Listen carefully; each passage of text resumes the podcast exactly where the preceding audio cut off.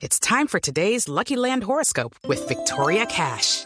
Life's gotten mundane, so shake up the daily routine and be adventurous with a trip to Lucky Land. You know what they say. Your chance to win starts with a spin.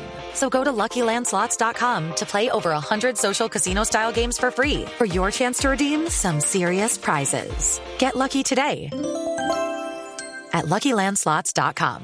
Available to players in the U.S., excluding Washington and Michigan. No purchase necessary. VGW Group. Void or prohibited by law. 18 plus. Terms and conditions apply. Voces y sonidos de Colombia y el mundo en Blue Radio y BlueRadio.com, porque la verdad es de todos. Es una visita que nos llena de satisfacción, nos llena de orgullo, eh, porque los colombianos tenemos que comenzar a creer más en nosotros mismos. Al igual que nuestros aliados, nuestros amigos creen en nosotros por razones objetivas, nosotros mismos debemos creer más en nosotros para poder ir despejando ese mejor futuro que vamos a tener una vez firmemos la paz. La paz va a ser eh, una oportunidad de oro para que el pueblo colombiano de la tarde, se una. 32 minutos. A esta hora, el presidente Juan Manuel Santos entrega las conclusiones de su visita, de lo que ha sido su encuentro y su gira por Washington a lo largo de esta semana con el espaldarazo que recibe el gobierno colombiano para un nueva, una nueva fase en el posconflicto denominada Nuevo Plan para la Paz. Previamente había una declaración del secretario de Estado John Kerry en el que decía que acompañaba a Colombia en su lucha por la paz, pero que precisamente se tenía que garantizar precisamente el esclarecimiento de los delitos relacionados con el conflicto armado, entre ellos los falsos positivos. La paz era una oportunidad de oro, es lo que dice el presidente Juan Manuel Santos, quien en estos momentos estrecha ya la mano del secretario de Estado John Kerry en el Departamento de Estado en Washington para culminar ya su gira a los Estados Unidos. A las 2 de la tarde, 33 minutos, les tenemos otras noticias. La Contraloría General de la Nación reveló que desde hace un año la firma CBI encargada de las mejoras polémicas y cuestionables, a Reficar solicitó su liquidación por falta de recursos. Marcela Vargas.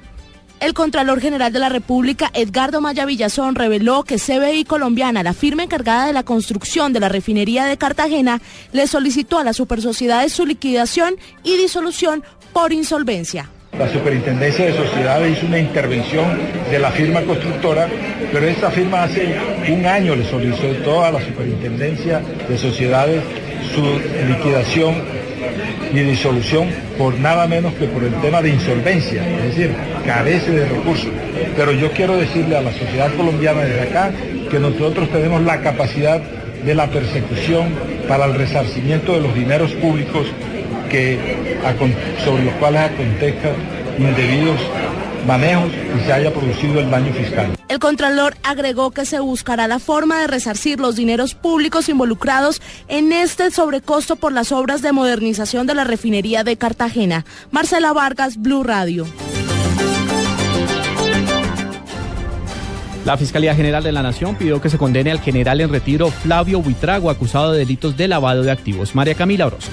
En los alegatos de conclusión, la delegada de la Fiscalía insistió que tanto el general en retiro Flavio Buitrago como su esposa Alba Pulido se enriquecieron ilícitamente en al menos 500 millones de pesos producto de la relación con el narcotraficante Marco Antonio Gil, alias El Papero, por lo que le pidió a un juzgado especializado proferir sentencia condenatoria. Se le investigó e imputó por esta fiscalía el delito de enriquecimiento ilícito del particular al existir un incremento patrimonial injustificado de 593.125 millones de pesos.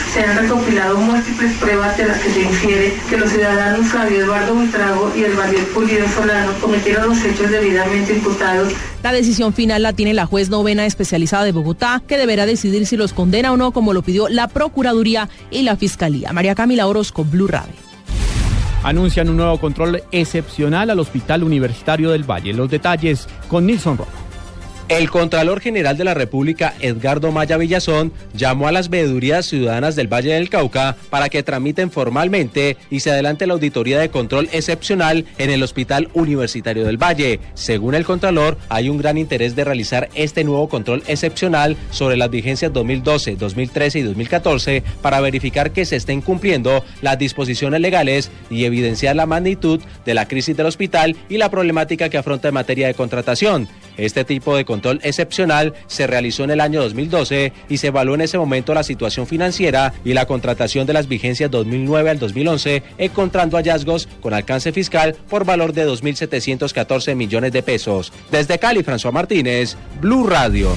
En información internacional, el presidente de Ecuador destituyó a un alto mando de las Fuerzas Armadas del vecino país. Nos amplía la información Miguel Garzón. El presidente ecuatoriano Rafael Correa anunció hoy a través de su cuenta en Twitter la destitución del alto mando de las Fuerzas Armadas de su país en medio de una polémica por una orden del gobierno para que el Instituto de Seguridad Social de las Fuerzas Armadas devolviera 41 millones de dólares al Ministerio de Medio Ambiente. Con mucho dolor he tenido que cesar anticipadamente el alto mando. No permitiremos que nadie manipule ni a los soldados ni al país, escribió el mandatario en su cuenta en esa red social. Añadió además que las pensiones militares están garantizadas por la Constitución y por el propio Instituto de Seguridad Social de las Fuerzas Armadas. Minutos antes, el jefe del Comando Conjunto, el general Luis Garzón, acompañado de los jefes del Ejército, la Marina y la Aviación, en una declaración de prensa dijeron que no están de acuerdo en que se retiren los recursos de la Seguridad Social de las Fuerzas Armadas por considerarlo anticonstitucional. Miguel Garzón, Blue Radio. Y ahora en Blue Radio, la información de Bogotá y la región. En noticias del centro del país, la administración de Enrique Peñalosa anunció una intervención en el deprimido sector del Bronx para adelantar una recuperación de esta zona del centro de Bogotá.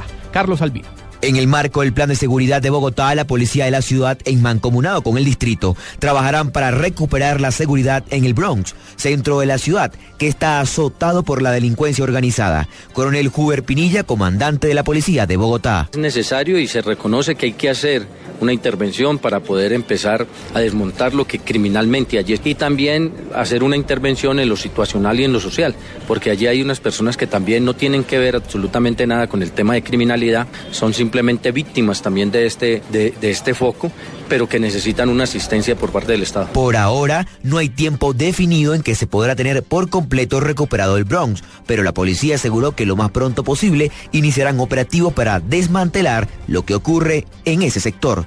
Carlos Arturo Albino, Blue Radio. Crece la polémica por la placa que conmemora los hechos del holocausto del Palacio de Justicia, que está ubicada en el Palacio Liébano, sede de la Alcaldía de Bogotá. Hay una nueva petición por parte del Consejo para que esta placa se retire. Sin embargo, las víctimas de los hechos ocurridos en el Palacio de Justicia piden que permanezca. Rocío Franco. El Centro Democrático le ha pedido al alcalde Peñalosa que retire una placa que se encuentra en una de las paredes de la alcaldía, en la parte externa, donde se reconoce la memoria de los desaparecidos del Palacio de Justicia, pero en una parte habla de los condenados y escriben allí el nombre de Alfonso Plazas Vega, cuando hoy está absuelto por parte de la Corte Suprema de Justicia. La petición la ha hecho el concejal de Bogotá, Daniel Palacios, como representante de la bancada del Centro Democrático. Y que ya su inocencia ha sido demostrada, que se retire una placa que ha sido puesta en el Palacio de Líbano por el alcalde Gustavo Petro en noviembre, en donde los indica él como responsable directo de los desaparecidos del Palacio de Justicia. Consideramos que es una violación al derecho a su buen nombre, que está consagrado en la Constitución de Colombia en el artículo 15, y por eso le hemos solicitado a la administración que retire lo más pronto posible esta placa. Los familiares eh, de los desaparecidos del Palacio de Justicia dicen que de retirarlas estaría revictimizando a cada uno de ellos. La última palabra la tendrá el alcalde mayor de Bogotá, Rocío Franco, Blue Radio. Ampliación de estas y otras informaciones en blurradio.com. Continúen con Blog Deportivo.